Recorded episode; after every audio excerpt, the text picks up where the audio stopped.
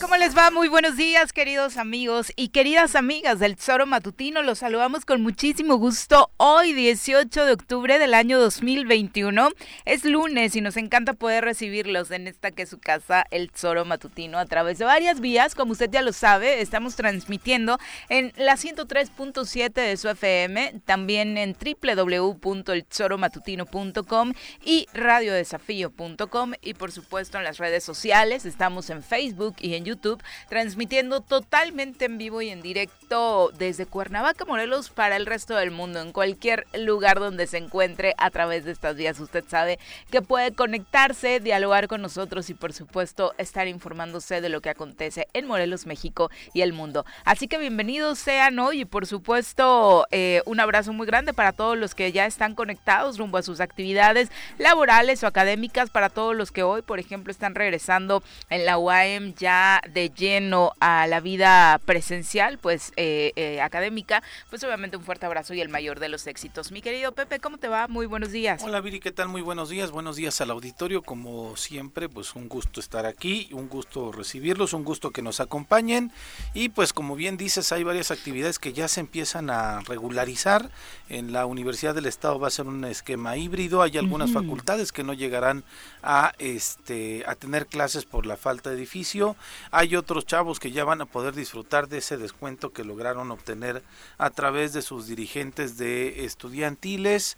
Eh, pero pues bueno, nosotros aquí ya dándole, iniciando la semana con mucho gusto, con todo el ánimo y esperando que sea una excelente semana a pesar de las también eh, pues diferentes y penosas noticias, Viri, el fin de semana, una balacera en una eh, pues en una un, un, ataque a una casa en donde estaban realizando una fiesta, un fallecido, o en un asesinado, más que fallecido, hay que decirlo con todas las palabras, un asesinado, eh, otras cinco personas más eh, que también estaban eh, en esta fiesta lesionadas también eh, es importante mencionar que la persona que fue fallecida tenía 17 años. ¿eh? Sí, un jovencito. Sí, era un joven. De pronto quisieron decir que fue un ataque para una este, persona vinculada al crimen organizado, un capo. Lo que siempre se inventa, ¿no? Lo de 17 años dices, ¿a poco Y digo se inventa porque en dos segundos no puedes enterarte de los antecedentes de eh, quien está desafortunadamente inmiscuido en ese tipo de Sí, claro. Ese mismo día decían que había también movilización fuerte policíaca en lo de Aguatlán, entonces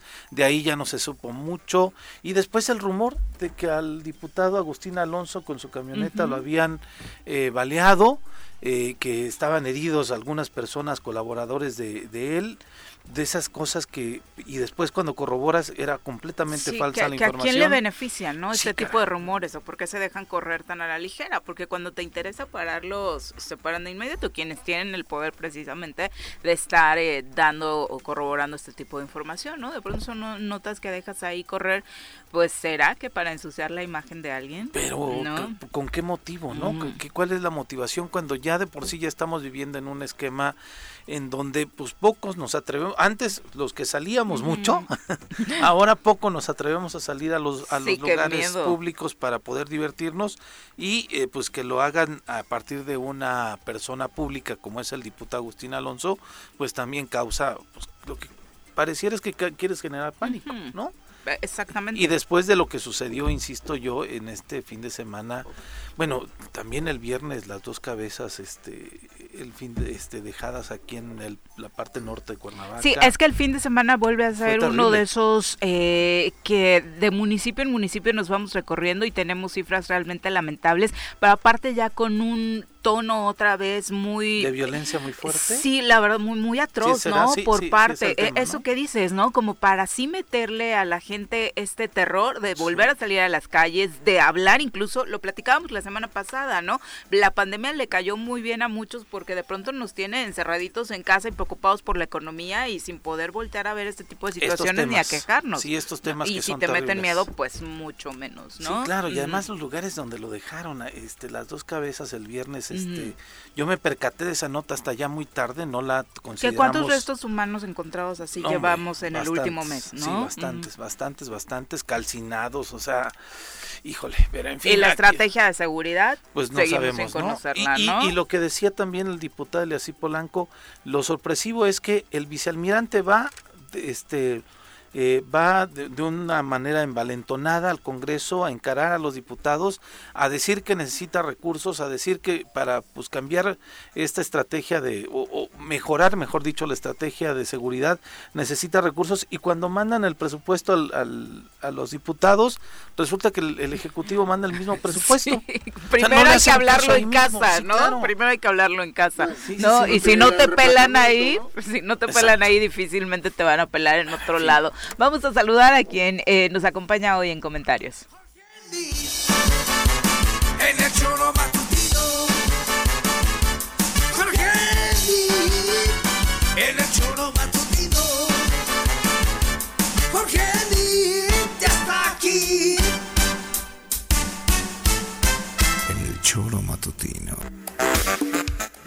Pepe Auditorio, buenos días. sí, bueno, como bien decías, lo de la... ¿cómo te va? Bien, gracias. Con el fin de semana, como bien dices, de terror, ¿no? En el caso de los que tenemos negocios se refleja inmediatamente en la Sí, sí, sí, se nota. O sea, es, es hay un promedio de sábados lo que se vende y hay un hay un suceso de esta naturaleza. Porque además el sábado fue como a las 11 de la noche. Sí, exacto. Entonces se, cierra, se colapsa, ¿no? Tuve, tuve la oportunidad de platicar con una persona que estuvo ahí. ¿eh? No me digas. Sí, entonces este e, es de pánico. Era, era una fiesta de chavos, sí, claro.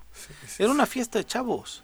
No era porque de pronto dicen atacaron directamente a un capo de el lugar. El chavo que murió tenía 17 años. Bueno, que no, no, exime, ¿no? A ver, no, quiero decir lo ah, contrario. pero, no, eh, pero lo increíble es esa justificación siempre. Sí. Donde estaban metidos en cosas raras, ¿no? Pero como sociedad. pero. Como sociedad no, no, no hacemos nada, ¿no? no hombre. Y de todas formas hay tres eh, masculinos más eh, lesionados tras este ataque, uno de 19, otro de 20, otro de 22, lo que confirma lo que decías, ¿no? Era una fiesta precisamente de jóvenes. de esa edad, hay dos chicas de 20 y 22 años respectivamente también lesionadas, ellos fueron trasladados a distintos centros hospitalarios de Cuernavaca para su atención médica, en tanto este joven de 17 años, como ya le decíamos, eh, perdió la vida, de acuerdo con las primeras versiones fue por ahí de las 12 de la noche cuando se recibió esta llamada de alerta. En este lugar, en las colonias satélites, se encontraba un grupo de personas en una fiesta, momento en el que arribó al lugar una camioneta de la cual descendieron por lo menos dos personas, dos hombres, portando armas largas, mismas que accionaron en contra de todos los asistentes. Claro, de quien estuviera presente. Sí, porque estaba cerrada la puerta, entonces llegaron. Digo lo de 17, perdón, porque justo venía leyendo la nota de Donovan, el sicario, ah, joven sicario de 17 años. Del aeropuerto. Del aeropuerto, no, no, no por no, no, no, claro, güey. Que, ya está cañón la, descomposición del tejido social. Sí, desde luego, desde luego. Si no hay atención a los jóvenes, si no hay eh, oportunidades, los chavos van a agarrar una vía que desafortunadamente no es la, sí, y no, es la, mejor para la sociedad. por supuesto. Pero después te enteras de eso, 11 de la noche más o menos. Después, movimiento en Lomas de Aguatlán, que habían escuchado también una cuestión de Rafa. Yo, eh, pues, eh, la colonia en donde vivo es la colonia de Chapultepec, que está cerca pegada a satélite. Pues, todo un mundo que ver con la calle Begoña, ¿no? Digo, es la colonia estará Cajigal, ¿no? Donde está, pero todos tenemos como referencia o las granjas o satélite, que son las colonias grandes. Entonces, en esos grupos que de pronto que se comparten por Facebook, te enteras inmediatamente, dices, ah, caray, yo estaba afortunadamente en casa, ¿no? Este, y al día siguiente, ayer domingo, sale en otro de estos grupos de redes sociales que la camioneta del diputado Agustín Alonso había sido atacada y que iban algunos personajes que son pues este personas cercanas al diputado. Inmediatamente pues lo crees Jorge no claro ¿por qué no no pues sí inmediatamente. Pero leía, leía a nuestro abuelito ahí comentar no de las cuentas. Eh, curiosamente después y yo lo noto siempre que hay algún rollo en el gobierno y como estamos aquí metidos eh, hay unas 10, 12 cuentas nuevas que me siguen en Twitter, que curiosamente le pegan a Alonso, o sea, otros, otros Twitters más del gobierno del Estado. Pero qué necesidad. Sí, bueno. Porque además, si sueltas un rumor como ese, lo que genera es que miedo, lo que genera es que digas, normalmente dice la gente, si esto le pasó al diputado, ¿qué me va a pasar? yo qué espero, ¿no? Sí, porque aparte todo el mundo piensa que el diputado está como los otros, que no es la realidad, ¿no? O sea, en términos de seguridad. Y entonces sí, y entonces lo que te genera es miedo. Claro. Lo que te genera es pánico Y entonces no sé por qué sueltan estos rumores para generar ese pánico que no le abona ni al diputado, ni al para gobernador. Decir, anda metido en algo malo, ¿no? Sobre todo es qué personaje, ¿no? Si fuera otro se sentirían hasta con culpabilidad e insisto, lo paran inmediatamente. Acá como que convenía dejar seguir creciendo el rumor, ¿no? ¿Para qué no? O sea, pues te genera te genera pánico. Eso es lo que genera y no le va bien para nadie. Claro. Ni para ni un lado ni para el otro. Si eres partidario del diputado, no eres partidario del diputado, lo que te genera es miedo y pánico. Totalmente. Y eso es lo que tenemos que saber. Eso sí es casi, digo, de repente están jalados de los pelos, terrorismo este, mediático. mediático. Esto sí es. O sea, no le abona absolutamente a nada en el Estado. Cuando vimos incluso también el viernes el otro enfrentamiento en el, en el aeropuerto, ¿no? Sí, terrible. Este, por supuesto, donde como bien decía Jorge, un chavito pues, de 18 años que aparte ya con antecedentes fuertes en temas... Eh, pues de delitos, entonces la verdad es que es bien lamentable, ¿no? que los chavos no tengan eh, mayores opciones que... Y que la mamá fue la que lo reconoce y la mamá absolutamente que no sabía nada uh esto, ¿no? No, y los cuates, ¿no? Que se dedicaba a la acrobacia en la moto, este... Sí, lo despiden precisamente sus amigos Así es. No, es terrible.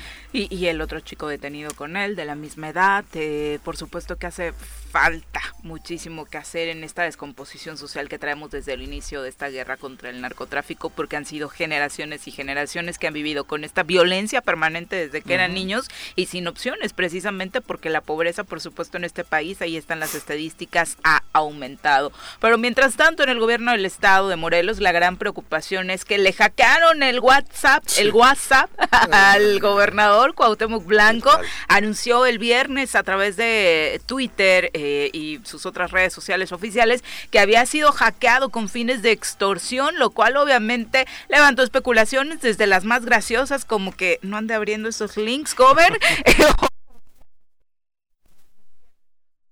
que no hagan caso de los mensajes que puedan recibir. El mensaje que compartió fue que su WhatsApp, su cuenta de WhatsApp fue vulnerada y usurpada con fines de extorsión. Todavía no se sabe si ya presentó alguna denuncia correspondiente, supongo que sí, porque denunciar es como el ejercicio principal eh, del hobby principal de este gobierno. Así que como venida de precaución, eh, señaló que estaba anunciando esto y que si les llegaba algún mensaje a quienes tuvieran su contacto, pues hicieran caso omiso, ¿no?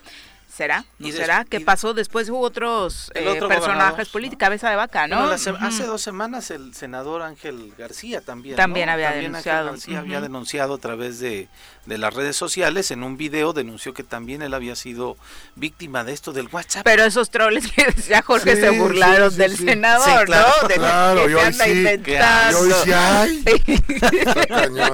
sí, y después cabeza de vaca, ¿no? El otro gobernador. sí, el gobernador tamaulipeco, ¿no? El viernes, el sábado, ¿no? Fue Entonces dices tú, caray, ¿qué está pasando? No sé si a Don Marco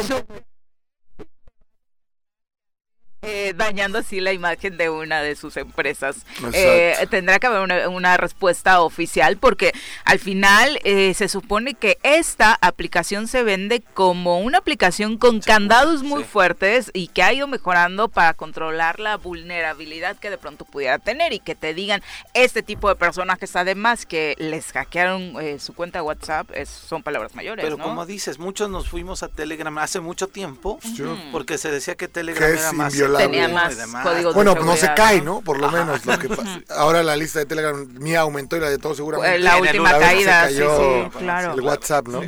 Bueno, son las 7 con 15 de la mañana, nos vamos a una pausa, regresamos con más.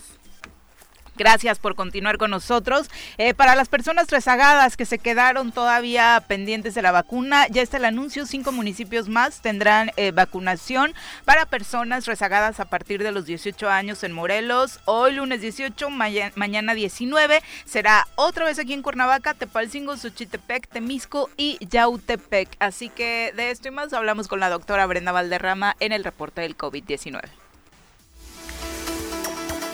Desde la Academia de Ciencias de Morelos, la doctora Brenda Valderrama nos comparte la información más relevante del coronavirus.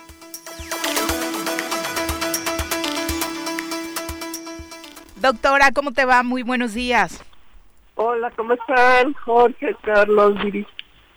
Te saludamos con muchísimo gusto. Por acá Jorge Mit, Pepe Montes desde cabina saludándote, doctora, con esta noticia que se da, eh, que estábamos comentando acerca de seguir el recorrido en eh, otros municipios del estado, esta vacuna para rezagados. Así es, qué bueno. Esperamos que la gente acuda masivamente como, como se merece y que podamos cerrar bien esto. Sí, la semana pasada que se anunció esto, en el primer día, al menos en Cuernavaca, fue porque sí, se acabaron y fue porque nada más instalaron tres módulos. Se celebra que se vaya recorriendo a otros municipios, no solamente a estas cabeceras municipales, antes las conocíamos así como cabeceras municipales, pero eh, se celebra, insisto, que se vaya a otros municipios, doctora. Sí, por supuesto, qué bueno y que la gente acuda y que lo aprovechen.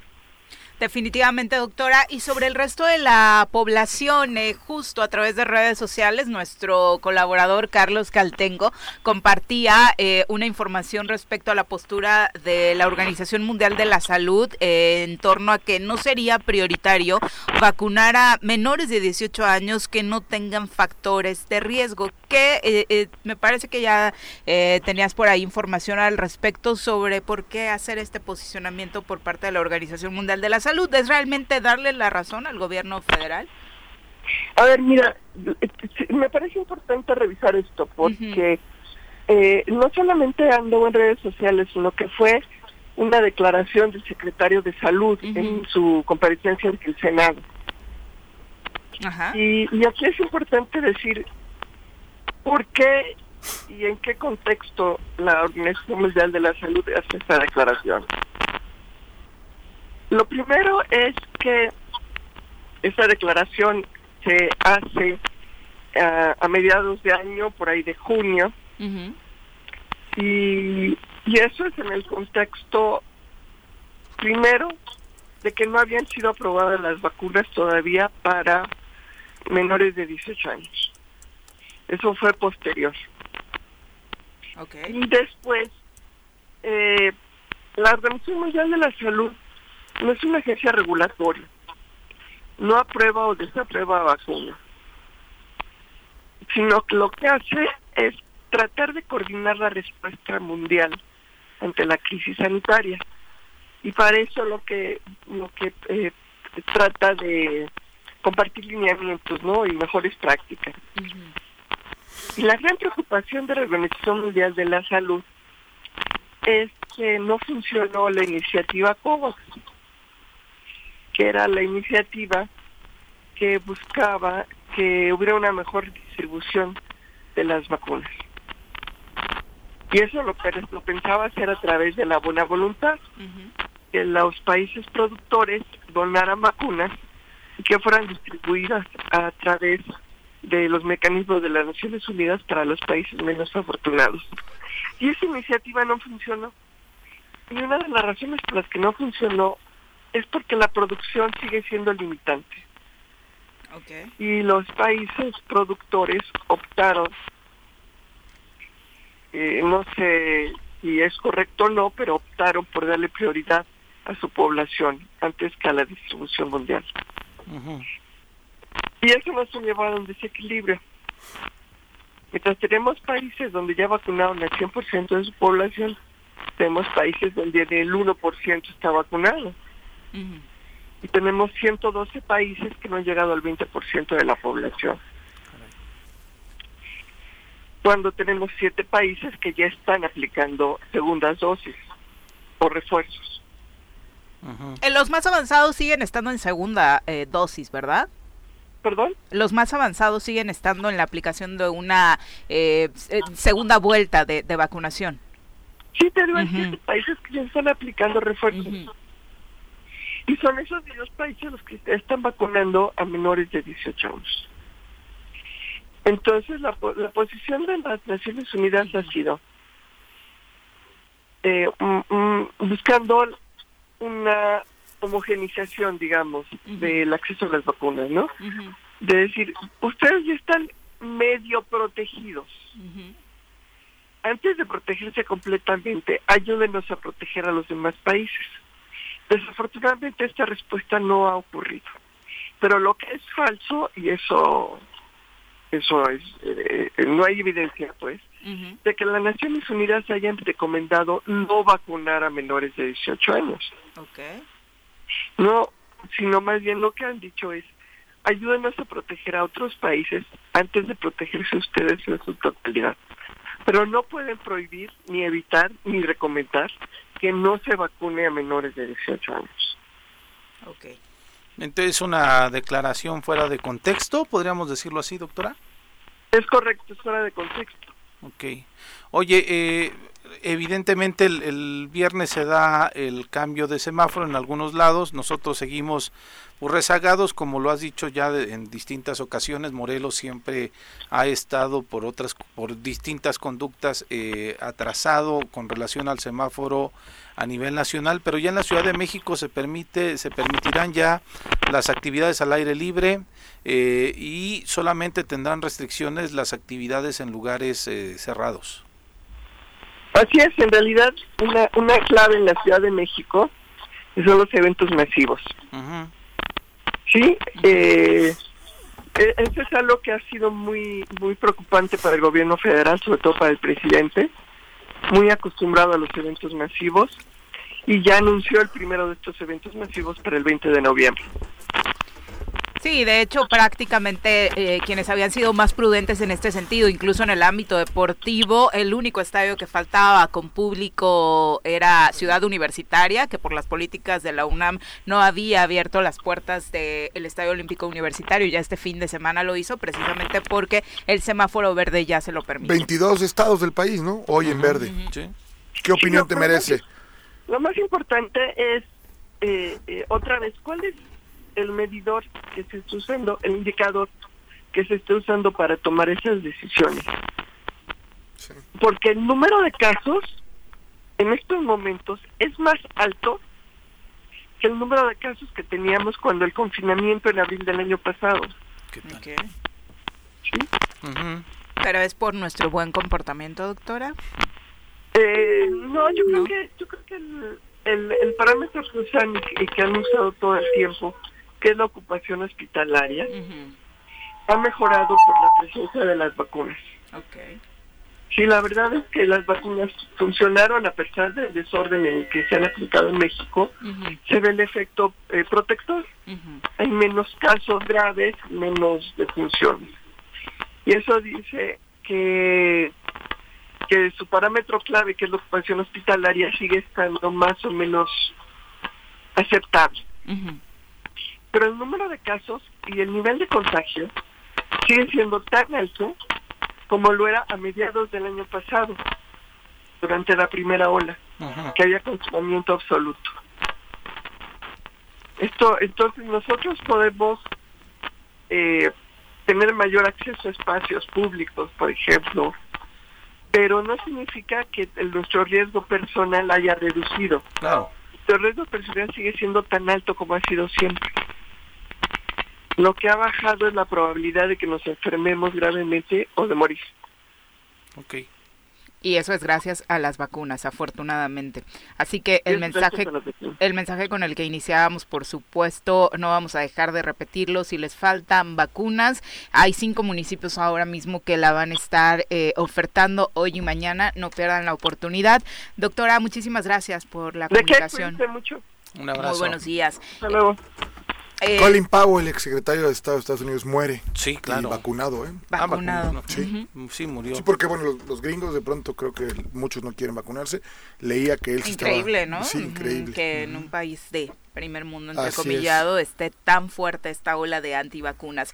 Eh, ¿Cuáles son los puntos para vacunarse? En Cuernavaca hoy y mañana, el Hospital Militar de Sedena, la Unidad Deportiva Fidel Velázquez, en Temisco el Parque Carlota, en Xochitepec el lugar eh, habitual eh, de Fuerza de Alpuyeca, en Yautepec el Centro Vacacional IMSS, en Tepalcingo el CEDIF Casa Verde y por supuesto la invitación prácticamente son los lugares que ya se venían manejando habitualmente para recibir la vacuna en cada uno de estos municipios. Así que ojalá puedan eh, darse una vueltecita a todos aquellos que dentro de los testimonios que escuchábamos la semana pasada aquí en Cuernavaca, la mayoría era de, pues sí, es que no creía, pues sí, es que me daba miedo la vacuna.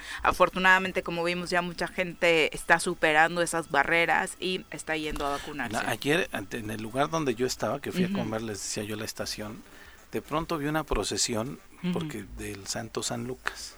no, había visto, sí, no había visto yo que tienen, llevan un buey, ¿no? y danzan y todo el rollo eran como 60, 70 personas, casi 100, ninguno con cubrebocas. Sí, no, ya, ya. Eh, que esa es la, bueno, que ese es el extremo en el que no debemos caer, ¿no? Ahora, resulta que, bueno, es que si lo revisas, el cubreboca es para proteger a los demás, no para ti, ¿no? Entonces, quien se vacune y demás dice, pues yo ya no tengo problema. Sí, pero... O sea, no, no, yo, yo lo uso, ¿eh? Y me purga, pero bueno, no dejo de usarlo. Y, y justo ayer platicábamos en familia, y si es verde, pues a usar el cubreboca, claro. que no. que esa es una de las principales recomendaciones. ¿Qué hay de nuevo como para usarlo? exacto. Con la vacuna, con semáforo verde, el cubrebocas debe continuar. Eso es algo que no debemos dejar al lado, porque por supuesto con todo y vacuna podemos contagiarnos. Bueno, acabas de dar este mensaje de eh, Colin Powell, ¿no? Bueno, y que sin duda tuvo algún tipo de, atención médica. Y, Eso indudable, indudable. claro, Son las 7.33, nos vamos a una pausa, regresamos con más. Gracias por continuar con nosotros. Bueno, para eh, hay quienes preguntan qué vacuna estarán poniendo en este proceso para rezagados. Será Cancino, que es la que se ha estado utilizando desde la semana pasada para que sea, bueno, de una sola dosis, más rapidito y demás para quienes tengan este retraso en su vacunación. Eh, por supuesto, enviarles saludos a todos los que están conectaditos en nuestra transmisión, enviándonos mensajes. Y ya lo habíamos hecho extensivo, pero de nuevo cuento una felicitación para nuestra querida Ana Karina Chumacero, que por cierto, ayer en el Congreso del Estado, en eh, la ceremonia oficial, recibió la presea Xochi Quetzali en reconocimiento a su labor dentro del ámbito feminista en la defensa eh, de los derechos de las mujeres, así que eh, para ella todo nuestro reconocimiento y por supuesto para todas las mujeres que la han acompañado en su proceso y que estuvieron también eh, inscritas, ¿no? Para eh, que pues, fueron bastantes que, fueron bastantes y ayer la ceremonia estuvo acompañada de mucha gente no incluso el sábado tuvieron el detalle de juntar que fue un buen ejercicio eh o sea reunieron a todas las que han sido galardonadas eh, con la princesa Chiquetzali y a todas las que se inscribieron que ojalá los diputados que estuvieron ahí hayan sacado muy buenas conclusiones respecto a lo que hace falta desde el legislativo para trabajar a favor del respeto de los derechos de las e, mujeres. emociona ver a tantas mujeres activistas este, en una foto reunidas con las con las diputadas, ¿no? Lo que como bien dices Viri es un gran detalle, pero además es una muestra de que pues hay power femenino, ¿eh? o sea, hay power, este, hay muchas mujeres valiosas en nuestro estado que han estado ahí por muchos años trabajando desde la perspectiva de la mujer a través de algunas en derechos sexuales reproductivos, algunas con otras eh, eh, pues agendas, ¿no? Pero todas agendas que van encaminadas a fortalecer y empoderar a las mujeres y la verdad fue un gran detalle verlas todas juntas. El día de la ceremonia de ayer también pues hubo bastantes de las activistas a pesar de ser domingo y que fue en el marco también del 68 aniversario de el de la conquista del voto, claro, que por supuesto es un hecho histórico y que debemos seguir eh, pugnando para dar pasos adelante. Son las 7 con 42 de la mañana, vamos a saludar con muchísimo gusto a través de la línea telefónica al diputado Beto Sánchez, a quien nos da muchísimo gusto recibir en este espacio. Diputado, ¿cómo te va? Muy buenos días. Muy, muy buenos días, este, ¿cómo están? Saludos a, a Pepe y a Jorge Mit, me parece que están ahí. Así es, mi diputado, saludos. Jorge obviamente estaba todo distraído en cuanto escuchó que un priista en la línea ya Es que estoy leyendo los rollos que hay en el PRI ahorita, mi querida Viri. Diputado, cuéntanos cómo va este proceso ya como legislador adaptado al 100%. Eh, bueno, como comentas, estamos en, en el proceso, sí, es una tarea muy distinta a lo que es el municipio, pero muy contento y como bien comentas, no adaptándome y tratando como siempre este aportar lo mejor de mí. Hay, hay, hay, muchos temas eh, y posibilidades de hacer más por todos estos sectores que apoyaste como presidente municipal. Uno de ellos que no ha soltado de la mano por la propia experiencia personal, que es el tema de la discapacidad. Cuéntanos exactamente eh, qué se está trabajando para promover primero la inclusión y por supuesto una mejora en la calidad de vida de quienes transitan por el Estado con algún tipo de discapacidad. Sí, claro, tienes toda la razón. Es este importante ir trabajando con políticas públicas que garanticen la inclusión a todos los ámbitos no de la vida cotidiana de todas las personas. El derecho al trabajo el derecho a la salud a la educación eh, a todos los, los, programas sociales no a las oportunidades este como repito laborales que es el sector este que ha estado históricamente pues más cerrado a al acceso no de las personas con algún tipo de discapacidad. Y bueno reforzar este los avances que, se tienen. Eh, recientemente este, presentamos la iniciativa para modificar la ley orgánica municipal y que en los 36 ayuntamientos del estado de Morelos este, los 33 municipios y los tres consejos indígenas municipales se cree una instancia de atención a personas con discapacidad. Explicábamos en la, en la exposición de motivos de la iniciativa que no es este hacer un lado los trabajos que viene realizando el DIF estatal y los DIF municipales, que es prácticamente asistencia social, apoyo con algún aparato funcional y en el mejor de los casos pues rehabilitación física. Y ahí, ahí termina no la relación de la persona con discapacidad y el DIF. Claro en estas instancias, como lo hicimos este, desde, 2016 en Suchitepec, buscamos precisamente lo que les comentaba al principio de la charla, eh, poner ese piso parejo para que las personas con discapacidad pues también tengan acceso a un empleo. ¿Cómo? Pues hay que capacitarlos primero porque hay que estar este funcional, ¿no? Para el trabajo al que se aspire. El derecho a la salud, a la educación. Digo, aprovecho también para mandarles un saludo y desearles buena vibra a los compañeros de la delegación del deporte adaptado de silla de ruedas que ya salió la primera delegación a, Cancún y estarán este pues, representándonos en esta Paralimpiada Nacional 2021 y seguro estoy que con muy buenos resultados. Ojalá, ojalá así sea. Y por lo pronto, eh, tienes una convocatoria para el premio eh, por la discapacidad 2021. Sí, la, la sesión solemne para la entrega de la, la presea Gabriela Rimen Douglas será el 3 de diciembre. Primeramente Dios, ya se emitió este la convocatoria. Las bases pues vienen siendo prácticamente las, las mismas para las otras este, preseas.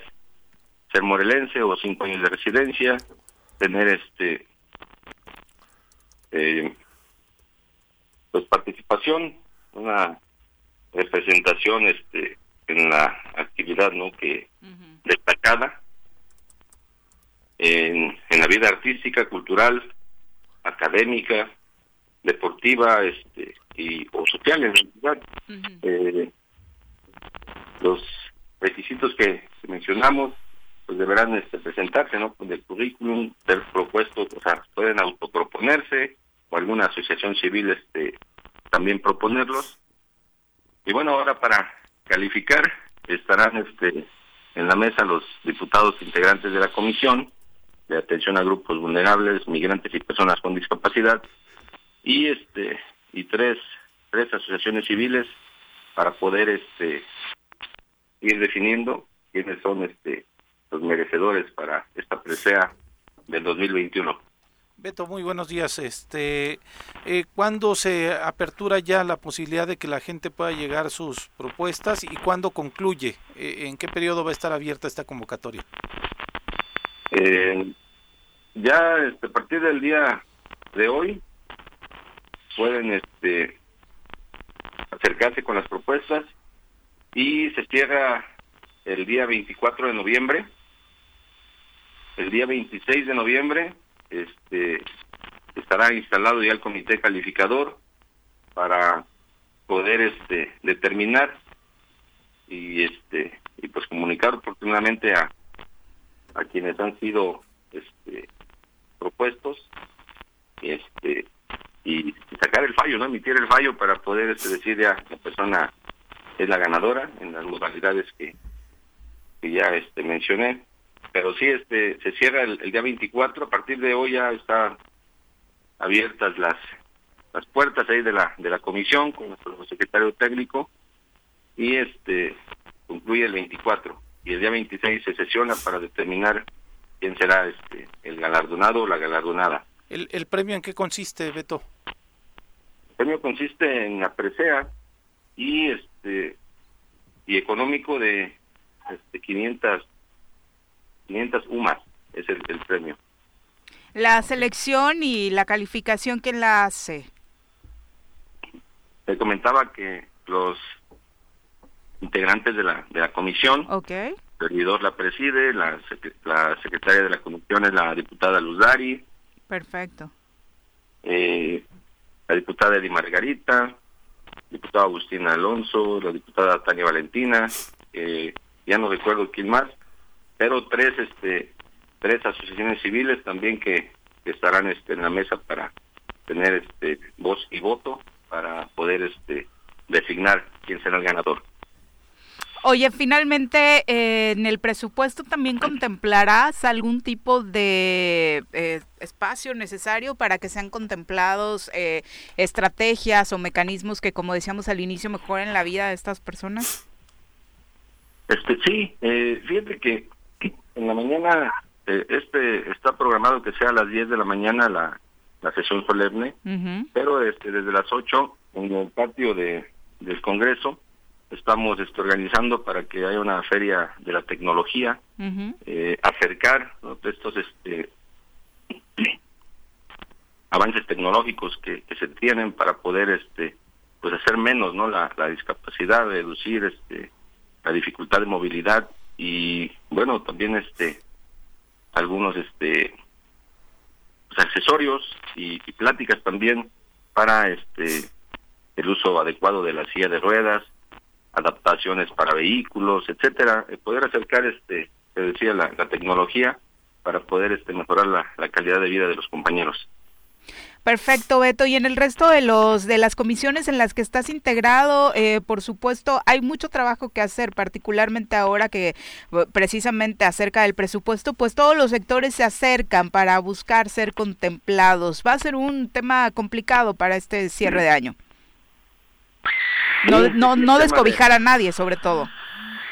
Sí, el, el tema del, del, presupuesto es, este, pues ahora sí que una de las eh, de los trabajos más importantes, porque pues ahí prácticamente se está definiendo qué es lo que va a pasar o, va a dejar de pasar en el resto del año.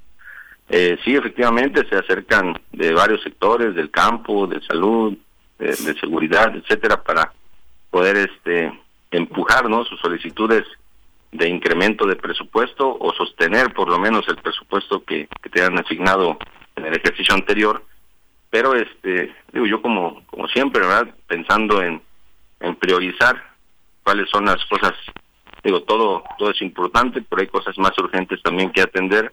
Y yo creo que vamos a avanzar muy bien. Este hemos notado muy buena disposición de la secretaria de hacienda y yo creo que vamos a avanzar bien.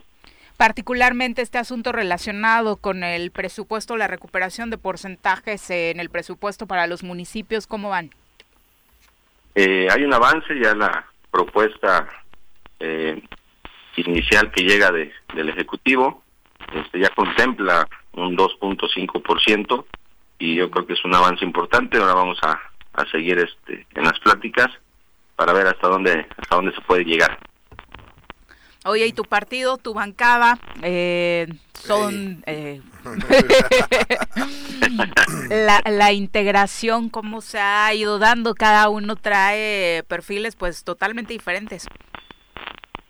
Sí, sí, sí, somos personalidades totalmente distintas, pero bueno, este, eh, yo tengo buena amistad con el compañero Eliasip y al compañero diputado este Juan José Yáñez, eh, pues lo voy conociendo también este al señor él por su estado de salud ha ido este eh, pocas pocas ocasiones pero este pues es un señor también este echado para adelante él tiene experiencia en el tema este de seguridad pública y es donde pues le vamos a, sacar un poquito de provecho y ojalá y este y mejore también su salud.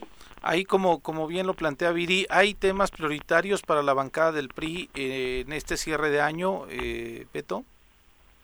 yo creo que sí nos va a absorber bastante tiempo el tema del presupuesto. Eh, en el caso de tu servidor, estamos este, trabajando eh, la posibilidad ¿no? de, de abrogar, no, no de derogar la, la ley integral de atención a personas con discapacidad en el estado de Morelos. Eh, se ha ido teniendo muchas modificaciones, unas no de tanto de fondo, pero estamos este trabajando ese tema. Eh, prácticamente eh, creo yo que sí es el tema del, del presupuesto el que nos va a absorber de aquí a que termina este periodo pero este iniciando el año pues ya estaremos este presentando no también nuevos este proyectos para mejorar las condiciones legislativas en el estado Hablabas eh, la semana pasada de una adecuación a la ley de atención a víctimas para incluir a colectivos en la en el consejo. ¿Estoy bien en ese sentido, Beto, o es este va la, la, la posibilidad de legislar en desde otra materia? No, sí, este, con ellos estamos, este, la, propuesta de, esta ley fue de la diputada Paula Cruz, pero bueno, llega a la comisión que, que preside tu servidor, y ese día que fueron a visitarnos al, al Congreso, este, esta sexta eh, Consejo de Búsqueda, Comité de Búsqueda, perdón, este, nacional, eh, había tres colectivos de, de, Morelos que buscan este, familiares y que se les hizo la invitación para que esta semana, eh, con sus aportaciones, con sus... Ellos son los que viven pues la problemática real, ¿no? Donde es donde se atoran, es donde este pues se les hizo la invitación, ya hoy estarán, hoy y mañana estarán trabajando sus este observaciones con los secretarios técnicos de la comisión para poder este tomar en cuenta y de hecho también así le vamos a estar haciendo, así le hemos hecho siempre con lo que vayamos a, a promover en tema de discapacidad, pues convocar también a las asociaciones civiles para que su opinión este, sea tomada en cuenta en estas este, iniciativas o, leyes que podamos generar. Y en ese sentido también falta la eh, designación de la persona que esté al frente de la comisión para la atención y reparación de víctimas. Eh, ¿Cómo van en ese tema, Beto? ¿Lo has, ¿Lo has tocado tú? ¿Lo has palpado ya? Sí, eh, ya desde la Junta Política se han ido este, haciendo análisis, viendo este, después de los currículos y las entrevistas que ya se tuvieron con las personas, pues ir haciendo, eh, eh, bueno, aquí, ahí fue una terna, este, no es ya tan tan complicado este decidir. Yo creo que esta semana sale ya ese ese ese este designación para regresarla al ejecutivo. Y este y bueno también van a volvieron a creo que estaban mandando la otra terna para el centro de conciliación para poder este ya designar. Y también estamos ya eh, trabajando fuertemente con el tema del Instituto de la Mujer para que a la brevedad podamos este eh, anunciar no quién es la, la persona indicada que se turne pues al, al ejecutivo por supuesto, son tres nombramientos importantísimos a los que está el compromiso de darle celeridad por parte de esta legislatura, pero por supuesto con un eh, buen análisis previo. Eh, mi querido Beto, muchas gracias por la comunicación y estaremos muy pendientes de quienes se registren. Por supuesto, hay muchísima gente haciendo un gran trabajo para apoyar a los sectores con discapacidad y ojalá que se haga una buena selección para el premio. Muchas gracias, que tengan un excelente día. Igualmente, un abrazo.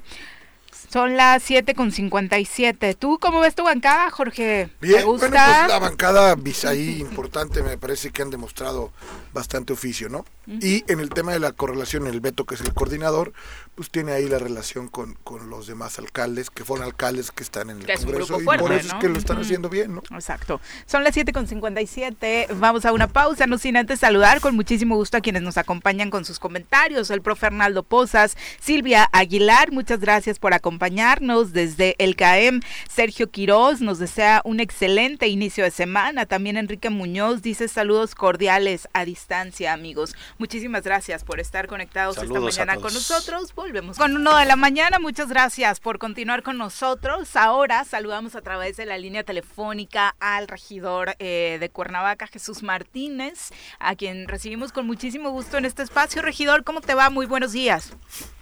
Eh, Jorge, ¿cómo están? Muy buen día. Con un saludo Espero que me escuchen bien. Sí, por ahí un poquito cortadito, regidor, pero vamos a, checar cómo, cómo avanza. Primero, eh, que nos cuentes un poquito cómo va eh, financieramente, que es un tema que preocupa a, muchos, el, el cierre en el Ayuntamiento de Cuernavaca de esta administración. Mira, pues, ha sido este año y el anterior años complicados. Eh, afortunadamente, con las medidas que se han venido tomando a tiempo, hemos logrado que se ve todavía aún difícil con recursos por juntar. De hecho, eso se debe a las campañas que estamos acá. Se está cortando un poquito, vamos a tratar de, de retomar la, la comunicación porque sí, eh, para que quede el mensaje más claro, por supuesto, para todos ustedes. Eh, hay anuncios importantes, particularmente estos que decía, ¿no? En materia de recaudación para todos los que hayan ah, sido infraccionados, hay por ahí sus descuentitos. y es que, Pero desde 2015 eh, o no sé cuándo, ¿no? Digo, está bien, hay que aprovechar. ¿A poco hay quien tenga acumulados desde 2015? Pues yo creo que, yo creo que hay gente que anda sin, este, sin licencia. ¿En serio? Pero a ver, aparte hay otra, a ti te la infraccionan vas y tramitas otra y te la dan. Entonces, de pronto es más cara la, la infracción, que, la licencia. Sí, claro. Mientras no se crucen esas cosas, pues no, no va a haber manera de que sea eficiente. Oye, bien decías, ¿no? Oye, ¿cómo va en materia de, economía? Porque todo el mundo está preocupado, más José Luis Oriostegui, regidor. Retomamos la comunicación, regidor, nos decías. Sí, perdón, se cortó. Sí, te decía que muy complicado. La verdad es que las finanzas han sido lo más sencillo. Fíjate que desde el momento de la pandemia nos empezó a pegar, pero el momento más crítico que tal vez no se ha alcanzado a, distinguir o quedar claro es el tema del impuesto adicional. Eh, eso el ayuntamiento representa aproximadamente 150 millones de pesos que normalmente veníamos ejerciendo. Esto ya estaba dentro de los presupuestos, no de ahorita, sino hace dos años, tres años, cinco años. Es un tema que se venía cobrando y que en base a eso tú hacías tus presupuestos, tus televisiones, tu presupuesto. Al salir este tema de que ya no puedes cobrarlo, bueno, los municipios, a todos, no solo Cuernavaca, les pegó, obviamente ser Cuernavaca uno de los más recaudadores, pues me pegó más fuerte. Eso es lo que nos ha complicado además de la pandemia, pero a pesar de ello hemos logrado al día de hoy venir saliendo prácticamente al día. Eh, vamos a iniciar el cobro del anticipado. Eso le permitirá a José Luis tener por lo menos eh, lo necesario para poder arrancar la siguiente administración. Eh, y yo estoy seguro que al menos en este en esta apertura que nosotros estamos teniendo y siempre hemos necesitado para que la nueva administración conozca los números, pues le permitirá hacer todas sus previsiones y sus ajustes, cosa que nosotros cuando entramos no tuvimos, ¿no? Eh, pero eh, de una u otra manera, insisto, hemos venido sabiendo, lo más importante es que, por ejemplo, le hemos bajado el tema de la deuda, que es algo que ha circulado en medios y que es cierto, no es una mentira, y esto, aparte de que era una obligación, pues bueno, eh, también formaba parte de nuestra responsabilidad, porque lo más fácil era decir, no tenemos, no te podemos pagar y, dejar que eso siguiera creciendo para sacar adelante otros pagos. Lo más fácil era patear la bolita y dejarla para el que viene, ¿no? Claro, claro. Este, lo que hicimos no hacer eso fue una instrucción que se le dio al tesorero, que lo platicamos con el presidente y eh, afortunadamente en el tema de la deuda pues sí le bajamos bastante. Eh, y insisto, son eh, temas que no venían de nosotros, que venían de las administraciones anteriores, pero también hubo una línea de crédito por 93 millones de pesos que solicitamos en nuestra administración, que nos ayudó, la verdad, el año pasado fuertemente, al inicio de este año, eh, y ya terminamos de pagar. Entonces, esto, la verdad es que nos impidió de, hacer cosas que nosotros hubiéramos querido atender de mejor manera a la ciudad, pero, por lo menos en tema financiero, creo, a mi punto de vista, en base a los datos que nos ha compartido la tesorería, que vamos a dejar una administración, si no con recursos suficientes, por lo menos el tema del adicional, y por lo menos vamos a buscar no dejar las deudas de esta administración. Regidor, saluda Jorge Mit, buen día. Jorge, ¿cómo estás? Oye, regidor, pues a mí me, me, digo, te lo digo, me deja poco o mucho que por ejemplo, viene el presidente de la República y el gobernador sin, sin mayor problema prácticamente dice que la administración municipal, y a mí me duele porque de aquí somos como tú, eh, y los deja ahí en, entredicho, y el ayuntamiento nunca hace nada después del desastre de administración que tuvo Cuauhtémoc como alcalde. O sea, nunca hubo una denuncia correspondiente. Yo trabajé en esa administración, sé perfectamente lo que se debía, sé perfectamente bien lo que se robaron, sé perfectamente bien lo que hicieron, pero la administración, tomando las riendas del asunto, nunca hizo nada. ¿Por qué, mi regidor? Fíjate que ese es un tema que nosotros desde el inicio comentamos con el presidente, en el que decíamos que como administración la Contraloría tenía que ser de responsabilidades de todo lo que encontramos. No llegamos a hacer una cacería de brujas ni llegar a señalar, porque yo creo que la gente está cansada de eso, lo que quiere resultados. Pero también no podíamos pasar como una administración que no hiciera nada. Eh, nosotros siempre insistimos, la Contraloría insistió en traer esos procedimientos cuando le llegamos a preguntar que nos dijera algunos datos concretos, digo que por tema de secreción y por tema de procedimiento no podía darlo. Yo confío en que haya algunos procedimientos iniciados eh, y en su momento se verán, pero eh, eso te lo puedo decir como regidor que nosotros insistimos. Y por otra parte lo que buscamos ya en la ejecución fue, pues, bueno, por lo menos salir adelante, porque aparte fue una administración muy complicada, peleada con el Ejecutivo, sin relaciones en la este, al interior eh, problemas internos. Entonces, eh, lo que nosotros intentamos hacer como regidores fue unir fuerzas y eh, generar las condiciones al presidente, por lo menos lo que nos pedía, para que base a su estrategia pudieran salir las cosas. Eh, eso fue lo que hicimos, este Jorge. Digo, caso claro el de la CFE, ¿no? Donde el, actual gobernador deja una deuda de 200 millones de pesos y dice, presidente, no sé. Se nos cortó, hay, hay, mala señal, pero sí, tienes toda la razón, ¿no? Ese, es, esa escena en la mañanera. Donde él pues, se para como héroe a decir que este la CFE, la CFE, no, bueno, pero, ¿y lo que tú debías qué, maestro? es increíble y que nadie diga esta boca es mía, ¿no? Claro, ahí era el momento para decir, oye, pues tú dejaste esta Claro, y se te olvidó, ¿qué, maestro, no? Sí, sí, desde luego. Y mentirle en su cara al presidente me parece palabras ¿eh? mayores, ¿no? Pues eh, enfrente se le dijo una mentira, ¿no? bueno, le dijo una mentira que claramente el presidente yo creo que está informado de las cosas, ¿no? Mm, ojalá. Todo le permite, bueno, Eso es otro, ¿no? que le permita. De la primavera, está informado de los desvíos, está de los abusos, que lo permite es una, pero claramente no lo engaña, ¿eh? Mm, ojalá. Yo creo. yo, yo, también quisiera pensar que no lo están entendiendo. Pues. Bueno, retomamos la, la conversación. Nos decías, regidor. Sí, sí, sí, que por lo menos intentamos nosotros ser responsables hasta donde se pudo, ¿no? Y hasta donde estaban nuestras facultades. Eh, Jorge lo sabe muy bien, a veces la voz de los regidores pareciera ser una llamada en el desierto, porque finalmente no somos los responsables de la ejecución del gasto, ni de la ejecución ni de, ni de la ejecución de las acciones del ayuntamiento, eso lo completa el presidente municipal.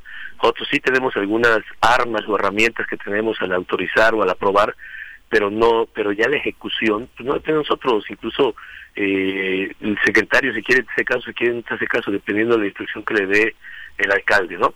Oye, regidor, complicada, sí. Una, una de las decisiones complicadas y además polémicas y que tuvo un desgaste social la administración fue el despido de muchos trabajadores, eh, justamente para poder ir acoplando los números eh, que, pues, que, que, ejercía el ayuntamiento.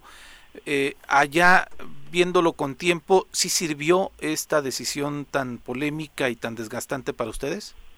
Mm, sí, claro que sí nos sirvió. Eh, no ha sido tan sencillo ni tan fácil porque, pues bueno, eh, los, los empleados que eran de, de confianza, pues bueno, eh, eso nos ayudó, pero era lo mínimo. Lo más fuerte fue los empleados que tienen que ver con los sindicatos, ¿no? Que son de base.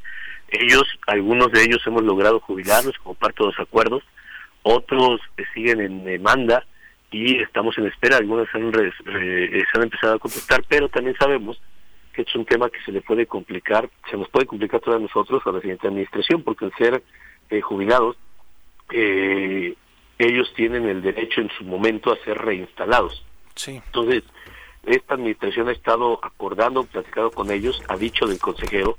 Debo decirte que nosotros como regidores, desde un inicio cuando se habló de esto, siempre dijimos que era necesario e importante, o sea, no había vuelta atrás, teníamos que hacerlo desafortunadamente se hizo en un momento complicado, un momento de pandemia, eso tuvo que haber sido al inicio.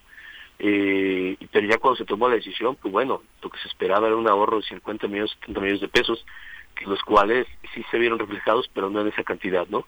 Y estamos en espera de saber cómo se va a resolver y eso es un tema que yo creo que José Luis tiene que tenerlo perfectamente claro en el tema de que en un momento dado tendrá que estar negociando con esos trabajadores porque ellos lo que están buscando es su reinstalación. Sí, pero es uno de los problemas más graves de la administración municipal en la entidad, no solamente en, en, la capital del estado. Es increíble cómo durante administraciones se fue creciendo eh, la nómina en los ayuntamientos y prácticamente están colapsando. Claro, y yo creo que, mira, esta, esta eh, decisión que se tomó, yo creo que Jorge lo sabe y se lo dijimos al presidente, es una decisión administrativamente necesaria, creemos que en tiempo nos tardamos, tardaste, y políticamente te va a pegar. O sea, ¿quién se atreve a un año antes de irte a despedir gente, no?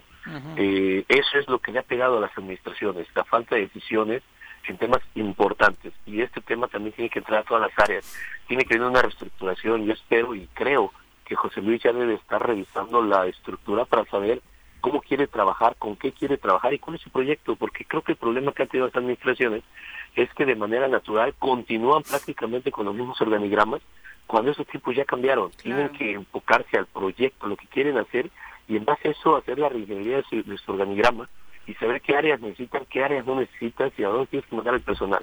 Entonces, eh, yo estoy seguro de que José Luis, eh, con la experiencia que trae, al haber estado buscando tanto tiempo la administración y con su formación de abogado, tendrá y que revisar esto a fondo y también eh, valorará todas las eh, consecuencias que pueden traer cada una de sus acciones y decisiones. Pero creo que es el momento de hacerlo, eh, más porque, bueno, estamos todavía en pandemia, estamos, creo yo, espero en lo último, pero es un tema que a la administración y a todas las administraciones le ha pegado y va a necesitar él, a su cabildo, a su gobierno, trabajando y, y apretamos el cinturón para poder sacar adelante el municipio. Oye, como dices, fue una decisión que se tomó en pandemia, pero que desafortunado para quienes se quedaron sin trabajo, pero que era necesario principalmente también para la administración, porque cuando nos pegó la pandemia, me imagino, eh, regidor, que en justamente el año pasado fue donde hubo un boquete mayor en la recaudación y que ahora quizá este año cómo ha sido no ha sido la misma crisis que se tuvo en el primer año de la pandemia. No para nada. Ha, mejorado el tema de la recaudación eh, especialmente en el tema del impuesto predial mismo que de verdad agradecemos a la gente. Es increíble pero eh, cuando sacamos campañas es cuando más se está recaudando eh, y esto es lo que nos ha ayudado a salir en el día a día.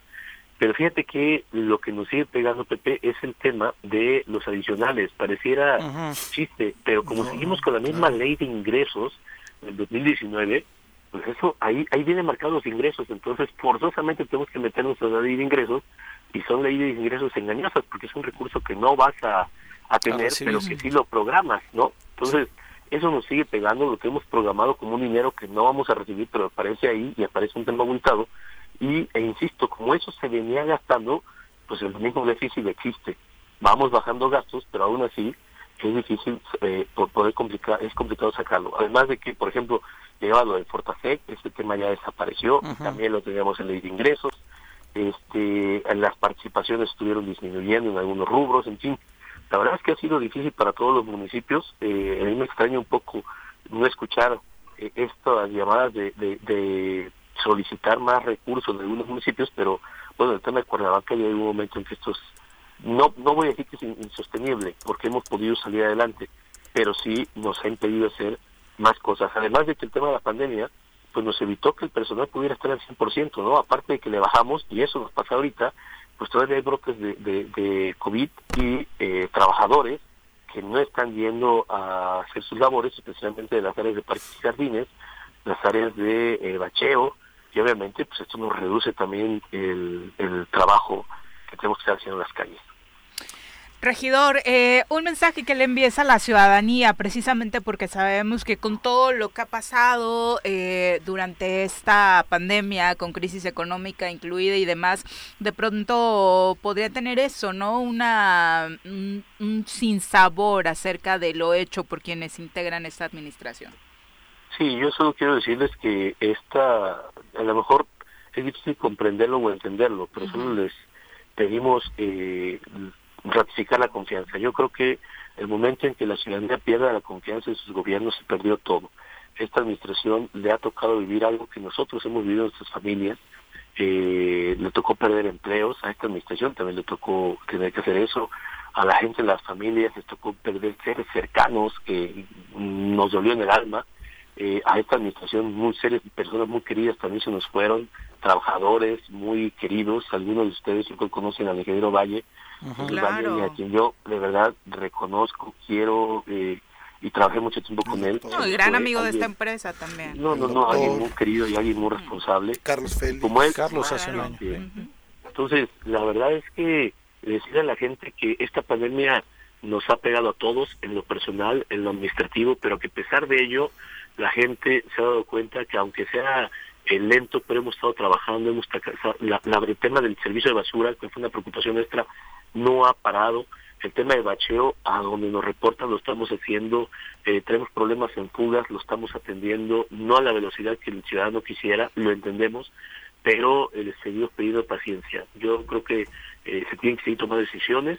Eh, ellos están haciendo lo que les toca, se los agradecemos porque están pagando sus servicios públicos, están pagando su predial, les pedimos que aprovechen las campañas porque eso es lo que le da al ayuntamiento y las administraciones la posibilidad de poder salir adelante y que sepan que por lo menos esta administración actuó dentro de lo que le tocó de la manera más responsable, eh, que dejamos las cosas claras, nunca nos ocultamos, nunca negamos las cosas y siempre dimos la cara eh, de frente. Entonces, sabemos que es difícil para quienes sufren eh, la necesidad de un servicio que no les ha llegado, pero eh, como administración seguiremos hasta el último día de esta administración trabajando fuertemente para que esto eh, salga adelante y decirles también por último a ustedes y a la gente que parte de esta responsabilidad fue por ejemplo pagar todo lo que tiene que ver con la deuda. Esta administración recibe la deuda de 437 millones de pesos más menos de bancos de administraciones anteriores y si todo marcha como lo llevamos hasta el día de hoy, le vamos a llegar, le vamos a dejar a la administración como una deuda en bancos de 215 millones de pesos, es decir, la mitad. Habremos disminuido, así es, habremos disminuido 221 millones de pesos, pero aparte de decirles que estos créditos, como cualquiera que tiene en su casa uno, te cobran intereses. Y pagamos de 70 millones de pesos en intereses de un recurso que no tenemos, que nos hacía falta, pero que tuvimos que pagar, de lo contrario iba a ser peor para la siguiente administración. Exacto, y, y de pronto dentro de lo que cabe sabemos que en redes sociales anuncia algo positivo el ayuntamiento y surgen detractores y demás. No confundir, o sea, una cosa es esta deuda que en particular había heredado el ayuntamiento y otra la de Zapac, ¿no? Porque había quien decía por ahí se debió priorizar lo de Zapac y demás. Son, son temas diferentes, regidor. Totalmente diferentes. El Zapac se maneja aparte, es un organismo descentralizado eh, maneja sus recursos, no quiere decir que no tenga relación con el municipio, pero ellos traen su propia dinámica. Desafortunadamente, y eso tengo que decirlo, y Jorge lo sabe muy bien, Pepe, eh, desafortunadamente el Zapag hubo momentos en los cuales pues sí se utilizó para mandar gente para allá y la nómina se puso a incrementar tremendamente. Pero no se denunció a mi regidor. O sea, yo tengo clarísimo que en la administración anterior, por lo menos cada regidor, Cuauhtémoc le cedió 25 plazas, pero no, o sea, lo que voy es, a mí la molestia, y no es contigo, por supuesto, entiendo lo que dices, es que no se hizo nada y este hombre viene y nos patea y todo el mundo se queda callado, ¿no? Sí, y, en el tema del Zapag nosotros también en la Junta de Gobierno insistimos y pedimos que se hicieran las denuncias necesarias, porque no es posible que no se pagara de crédito, no es posible que se dejara de pagar LIMS, no es posible que se dejara de, de, pagar a la CFE, o sea, cuando surge esta bronca se dice, pues sí, nosotros dejamos una deuda de 80 millones de pesos, ¿no? Ajá, y, y, y tan sencillo, ¿no? La verdad es que eso quiere decir que sí había problemas desde antes, pero no se atendieron. Y esta administración, desafortunadamente, es la que le reventaron todos estos temas. Y pues bueno, tuvimos que enfrentarlos a como pudimos. El, el ZAPAC ha intentado salir adelante, tiene que hacer una reestructuración interna. José Luis, yo creo que ya lo ha, declarado, lo tiene que hacer. Tiene que haber una reestructuración de todo lo que hay ahí adentro. Se tiene, hoy se ha estado previsión del gasto, nosotros tenemos problemas todavía en pagos con algunas obras que hicimos eh, en asociación o en relación con eh, el área federal, o, de la mano de ellos, eh, y todavía tenemos que estarlos pagando. Entonces, es un tema complejo, un tema difícil, pero ahí el, municipio no puede entrar. Eh, es una responsabilidad de ellos. E incluso hubo dos momentos en los que nosotros tuvimos que hacer un préstamo al ZAPAC para poder salir adelante, a, pesar de las dificultades que nosotros teníamos. Eh, y hoy lo que hemos solicitado es que el ZAPAC tiene que buscar por todos lados ver cómo resuelve el problema. No lo hemos dejado solo, hemos solicitado apoyo, ayuda a la federación, al Estado, pero eh, cuando no se entiende, y eso es lo que a mí me duele mucho, eh, cuando no se conoce cómo vive un municipio, pues es difícil que tus autoridades en el Congreso o en el Estado o en la Federación te ayuden. Yo la, el año anterior o en la administración de los diputados anteriores, la legislatura criticaba que no había prácticamente nadie que hubiera pasado por un municipio, no sabían lo que le da el municipio. Hoy sí los hay. Yo espero de verdad mucho de los diputados que vienen a ser alcaldes que sufren todo esto y yo espero que hoy ellos tengan eh, las condiciones y de, sobre todo el deseo de apoyar realmente a los municipios.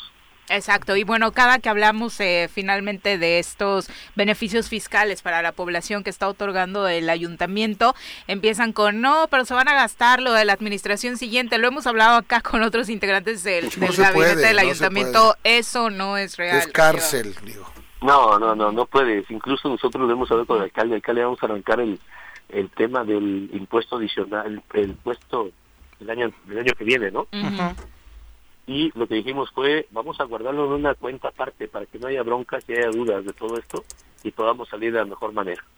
Pues bueno. Regidor, pues muchísimas gracias por la comunicación.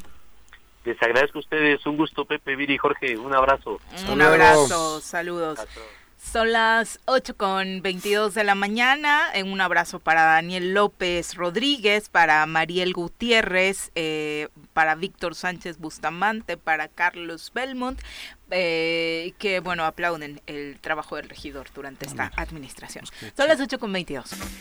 Gracias por continuar con nosotros. Bueno, en la información que va fluyendo esta mañana se habla de que ya cuatro funcionarios del gobierno de Graco Ramírez en la entidad habrían sido vinculados a proceso por ejercicio indebido del cargo tras la adjudicación directa de la remodelación del circuito lago de Tequesquitengo por alrededor de 42 millones de pesos. Entre ellos se encuentran eh, pues, la exsecretaria de, de Obras y eh, subsecretario. subsecretario ¿no? y dos directores más. Eh, menciona. los otros dos serían directores. Sí, y también la Fiscalía Anticorrupción menciona que imputa nuevamente la Fiscalía Anticorrupción a Francisco N., expresidente municipal de Zacatepec, por presuntamente pagar por una obra de drenaje que no se realizó.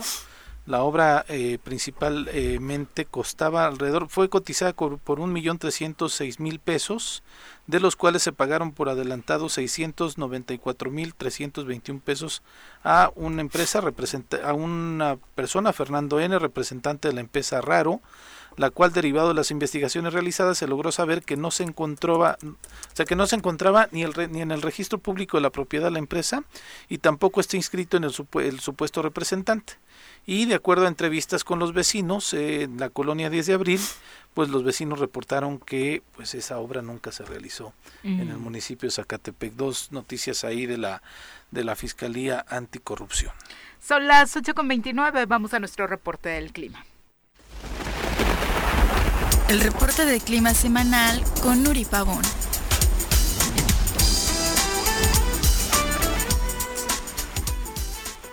Nuri, ¿cómo te va? Muy buenos días.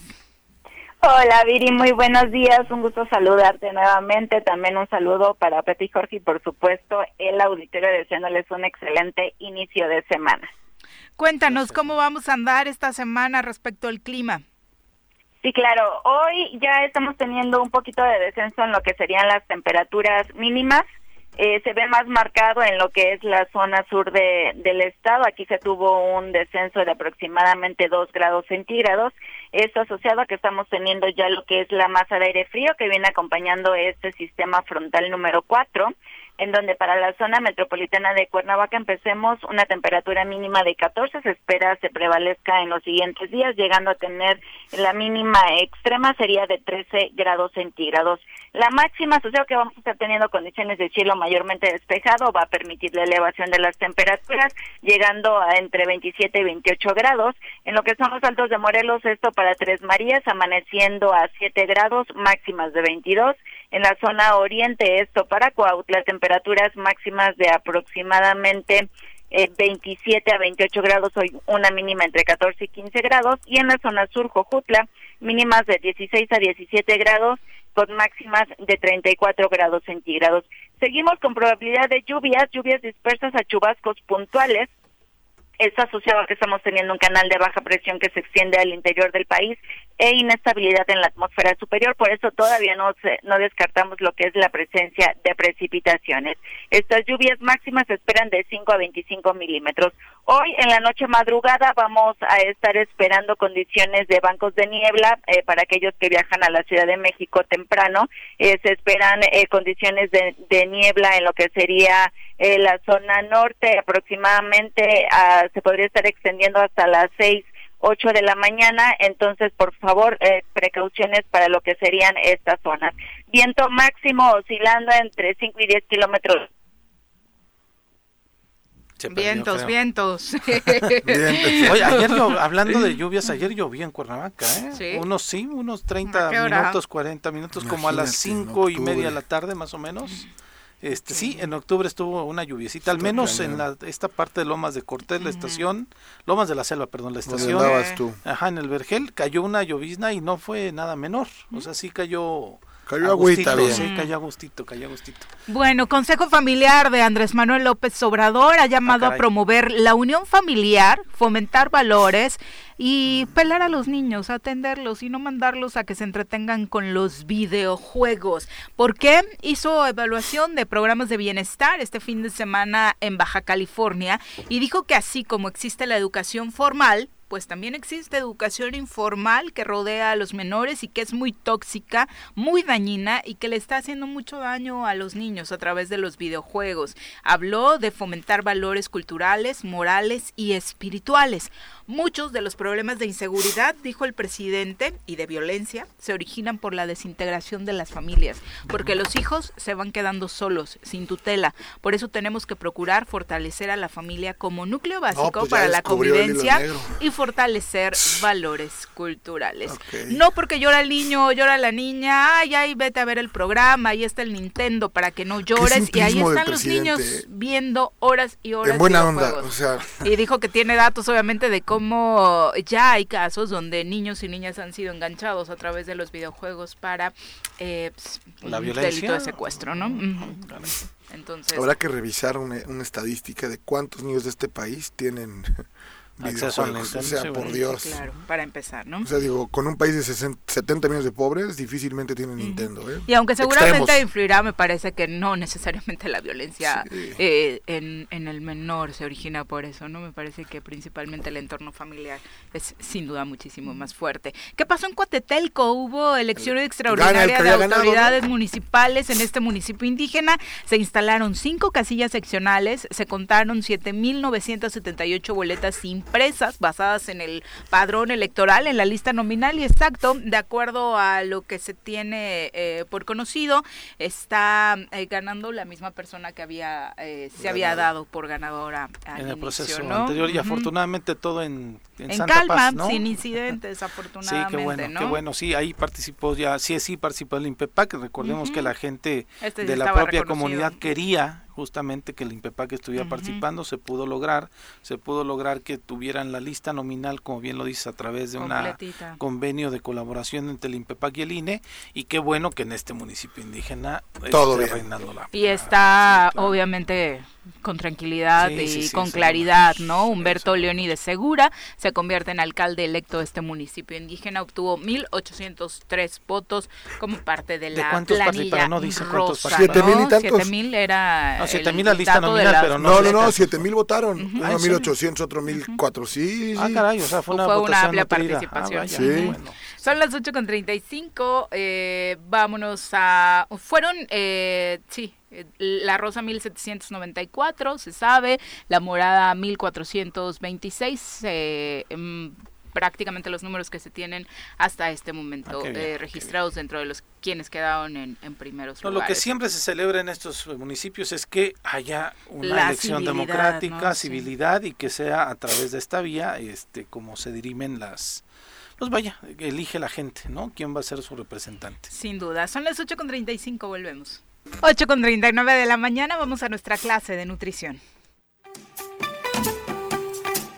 Piensa en un futuro sano. tú también puedes tener una mejor calidad de vida. Conoce cómo llevar una alimentación saludable con los productos naturales y orgánicos que la doctora Mónica Novielo de Punto Sano tiene para ti en el choro.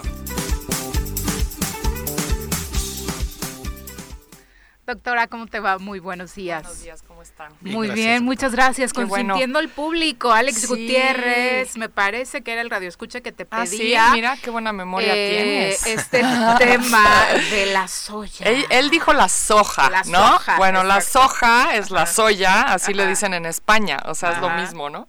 Y bueno, soy muy obediente, entonces dije, bueno, pues voy a hablar de la soya. Ya he hablado en otras ocasiones, pero como hay mucho que decir de la soya, pues bueno. Entonces, eh, lo que estuve pensando también es que hay como un poco de confusión y lo veo mucho con mis pacientes, porque cuando les, yo tengo una técnica para probar si las, los alimentos les caen bien o no y todos somos diferentes, ¿no? Y luego les pregunto, ¿comes soya? Para ver si les pruebo eso, ¿no? Y me dicen...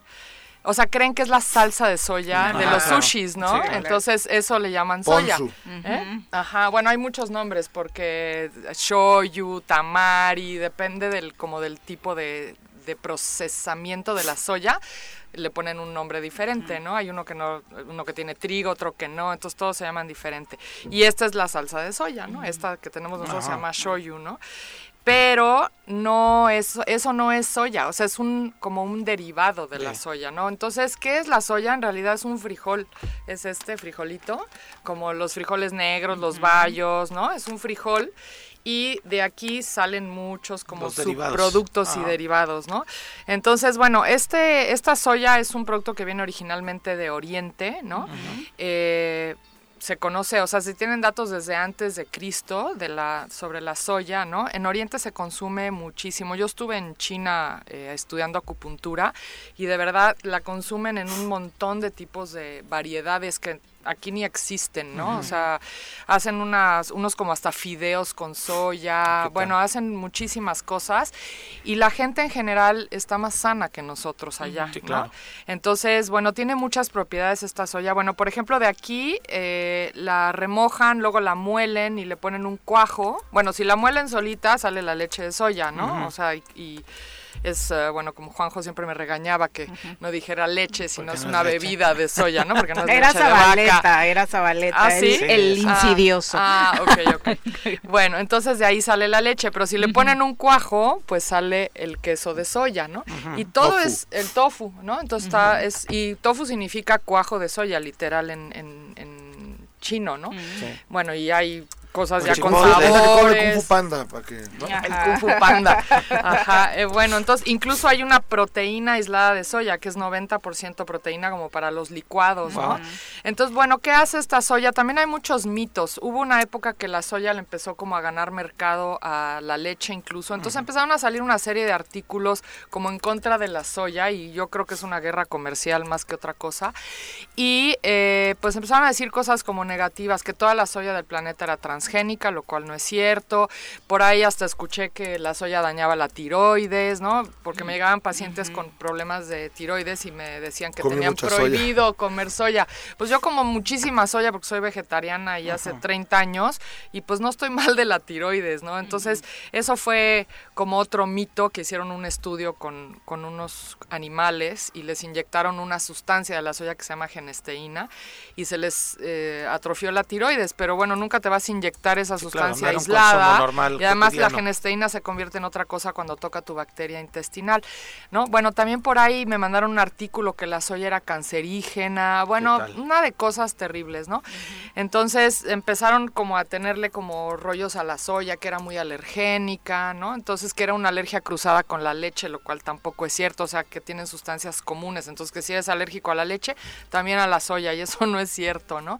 Entonces, bueno, como les digo, es un alimento milenario, tiene un montón de isoflavonas, que son sustancias que en el cuerpo hasta te corrigen cosas, ah, ¿no? Este, por ejemplo, esta, esta genesteína que les digo es una isoflavona que cuando toca tu bacteria intestinal se convierte en fitoestrógenos, estrógenos de las plantas, y es un regulador estrogénico.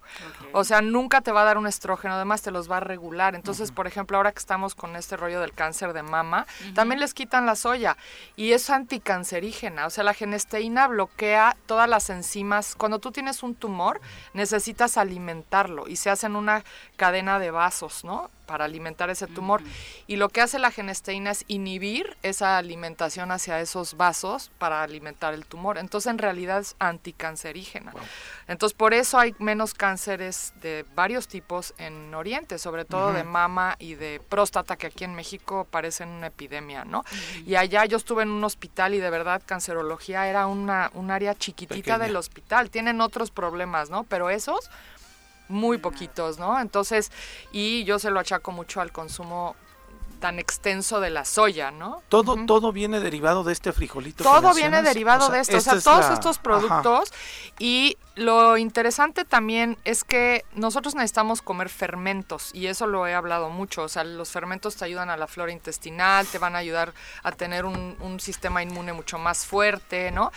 Y hacen muchos muchos fermentos con la soya. Ahora me traje, digo, ya son muchos, ¿no? Pero por ejemplo hay otro producto que se llama miso, que es un es el frijol de soya fermentado y es una pasta con lo que hacen la sopa de miso y es un fermento. Entonces tú le pones eso en vez de sal como si fuera consomé y se lo pones a la sopa y pues estás alimentando Pero aparte yo creo que cuando la gente dice que la soya no, veamos a los chinos.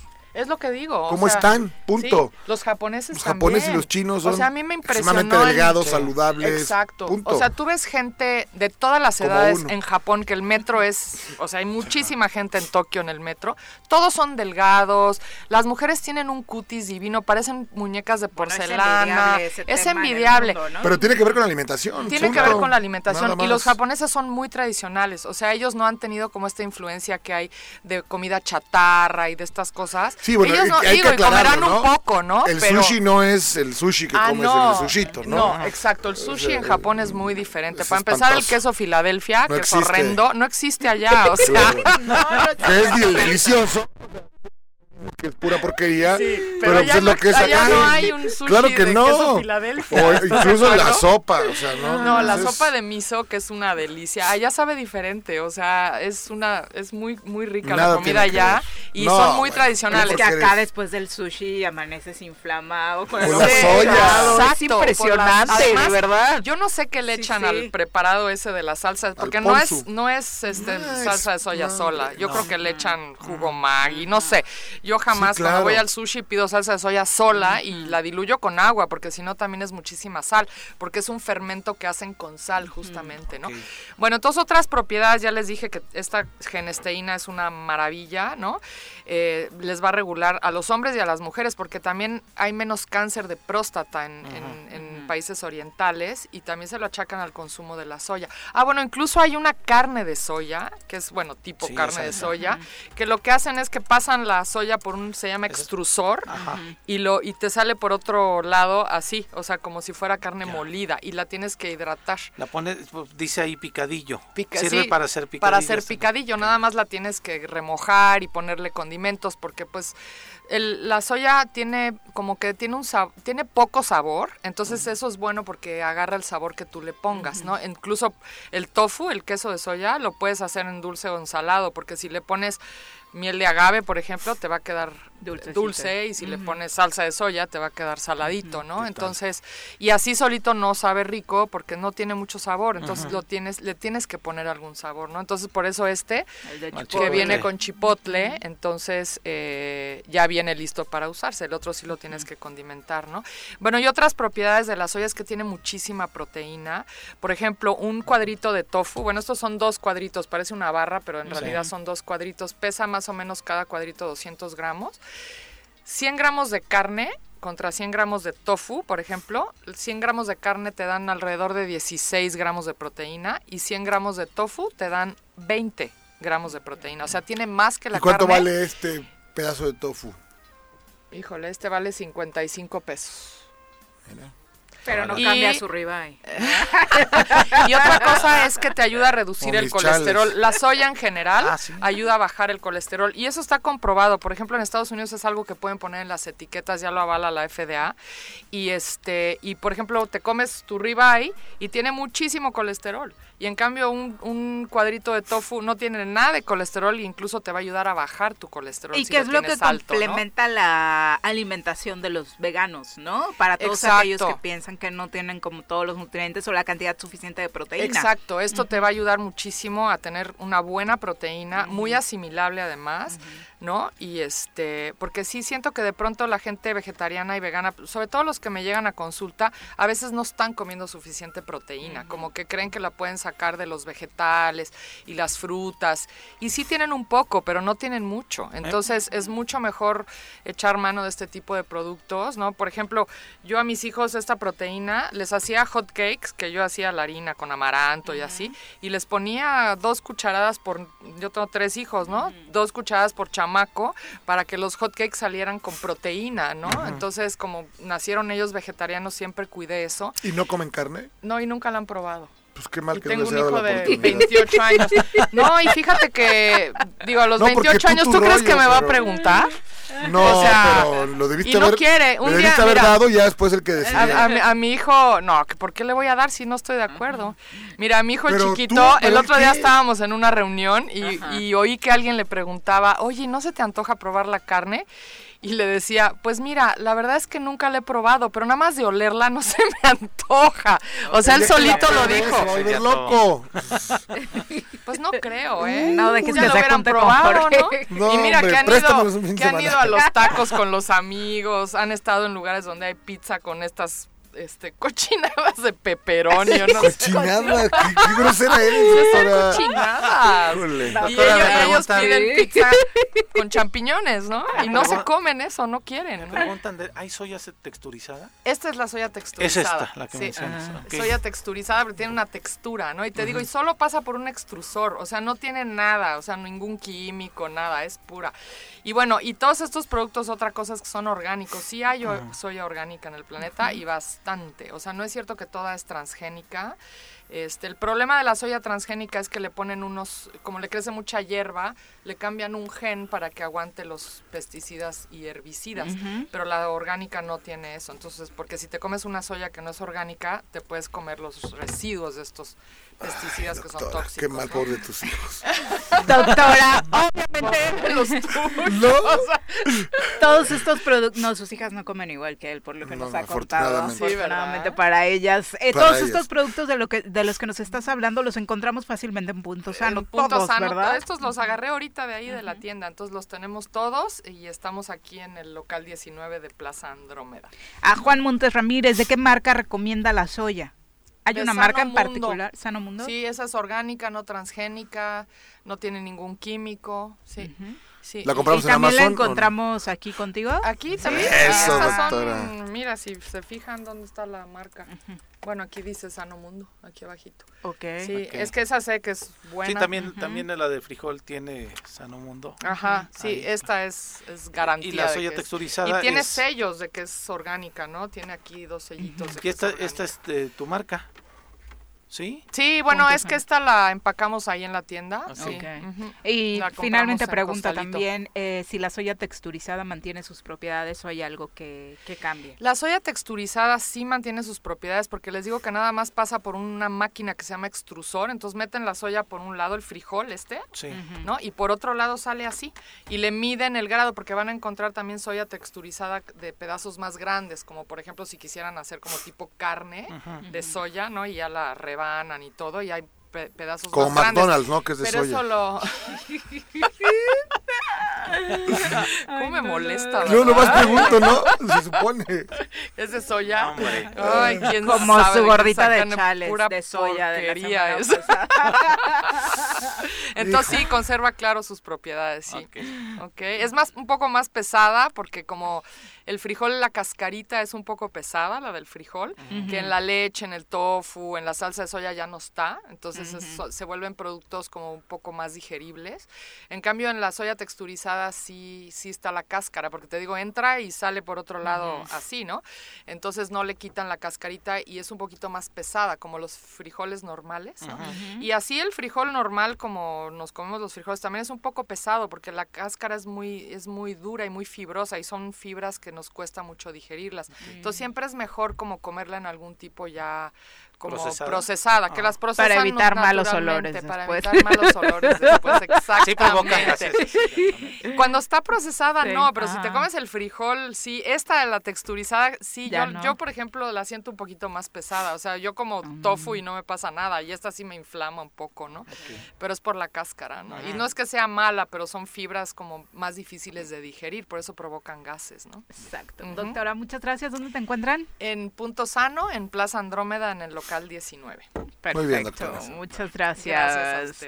ya nos vamos en los deportes. Bueno, mañana le damos al resumen con eh, Los vaqueros imparables. ya no dio tiempo, ya Los vaqueros, 5-1, imparables. Ah, eh, los Tigres de Autepec que ganaron de visita, ¿no? Eh, 3 por 0 en Acapulco, así que felicidades al equipo local. También le decíamos al inicio, los Pumas ya con público en casa, que fue lo sobresaliente de esta jornada. Vencieron 1 por 0 a los Juárez del Tuca Ferretti, a los Bravos de Juárez. Y la nota desafortunada, otra vez violencia en los estadios, en San Luis. El América gana eh, de forma polémica para variar, ¿verdad? pero eh, la mala nota desafortunadamente ni siquiera se quedó en lo deportivo, ¿no? Sino lo sucedido eh, afuera del Alfonso Lastras. Así que mañana más detalles de todo esto. Ya nos vamos, mi querido Jorge. Gracias Viri, por Pepe, gracias a ustedes. Que estén muy bien. Nos vemos la semana buenos días, Pepe. Nos debe este, el pastel, Pepe. Sí, sí, sí. De verdad. Yo estaba esperando acá su sí, de tres leches, cinco chocolates o algo así. No, porque bueno, es porquería algo de soya, algo de soya ya nos vamos, que tengan excelente inicio de semana.